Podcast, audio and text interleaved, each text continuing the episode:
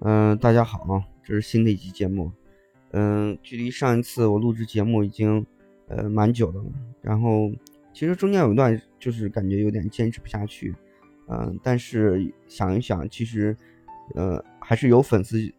呃关注我的节目，所以我觉得呃我自己的坚持下去还是很重要的。就是很小的一个节目，但是真的要把它一直一一年、两年、三年这样的坚持下去，真的是。呃，蛮考验一个人的耐力的，嗯，呃，现在呢，呃，嗯，我我主要就是，呃，这期节目主要想呃聊一下最近的这个呃 3D 打印的一个现状啊，包括呃到到了今年到了这个月为止，呃，行业从我的视角看有有什么样的机会，然后有什么样的问题，呃，当然我自己还在坚持去做，呃这一行的一个。呃，开发和呃研究，但是，嗯，对于很多现周围，嗯，周围很多的一个变化呢，我觉得也是蛮大的。呃，你比如在我刚开始做的时候，这一行真的很好做，就是你只要打印个东西就会有人要，然后或者什么样的服务他都可以接受。那现在呢，可能就会变成这一行，呃，开始的时候啊，真的很多玩家都在玩这个东西，然后很多。呃，从业者都在从业，跟你去竞争。那现在为止，我觉得蛮好的一点是，你只要坚持下来，那他们都死掉了，就剩你了。然后你，你只要做的还不错，呃，还是可以做下去的。当然，行业在萎缩，就是我觉得可能头两年的时候，就比如说一四、一五、一六年的时候，可能很多人把钱赚了，那时候大概的利润率是非常非常高的。然后好像国家也在背后有一个支持，等于是如果你把它理解为一个。呃，航行开船的话，可能就是顺风顺水。然后呢，呃，到了今年为止呢，嗯，你去我我我我看周围很多的这个玩一把的这些玩家，可能都已经就是已经不去搞这个东西了，觉得又难搞又没有客户，国家又又没有特别特别的支持了。现在，呃，怎么样去坚持下去？呃，这样的是一个问题。呃，我觉得就像呃。核心玩家坚持下去，有一部分就是很热爱这个东西，觉得我的出路就是这个。我们就讲的是每个人都有自己的出路嘛，他觉得这个出路就是，呃，这样的一个情况。呃，呃，呃，包括到今年，其实我看到了，呃，行业在行业在萎缩，然后其实就是我觉得一些不好的玩家在退出，然后呢，有一些很不错的玩家一直在坚持。像今年我就见到一个很不错的一个，呃，在做这一行的一个朋友，然后呢。也是非常的热情，然后我我跟他有很也有一些长期的合作。他就是原先在深圳去去做这个 3D 打印，但是行业现在也是一线城市的优优势是似乎好像没有那么强了。很多呃很多之前可能在西安，比如说二线或者山西太原之类的二线城市去做，你或者到了就是你们老如如如果你。你是一个二线城市的人，你会了解，要回回老家，你可能做这行不可能的，没有人去消费的，也没有什么人会去选这种地方。但是今年好像情况有点，嗯，变化，就是一线城市的这个，呃，一些从从从业生产制造的，可能三 D 打印只是其中一行了，生产制造可能会慢慢的迁移到这样的一个二线城市去，呃，去主要是一个是人工成本，还有一个就是各方面考量，好像二线城市，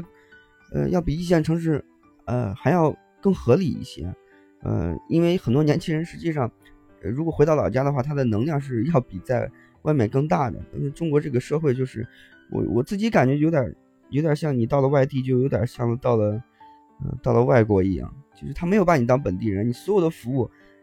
呃，就就还在原地。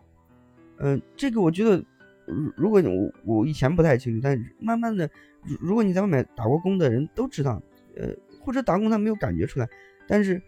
真的就是这么一个状况，所以很多人就是我反正赚同样的钱呢，我还不如回到我能量更大的地方去。呃，三 D 打印是这样子的，就是越来越多的人就会呃回到二线城市去接着从事这个行业嘛，成本更低，我还能坚持下去。然后我通过物流或者是各种销售体系，我照样去接单去做一样的，他不需要你人去在现场嘛。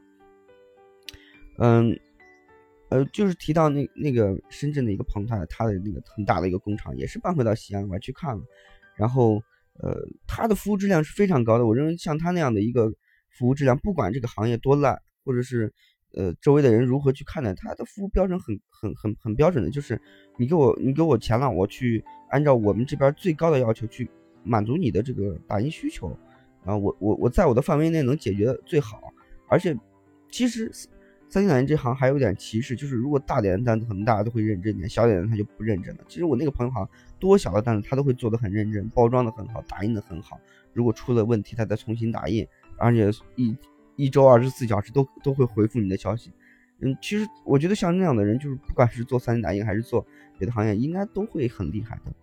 嗯，是这样子的。那我是属于混到三 D 打印行业中的这个记者吧，我觉得属于间谍。就是我自己做的其实很一般的，嗯，有时候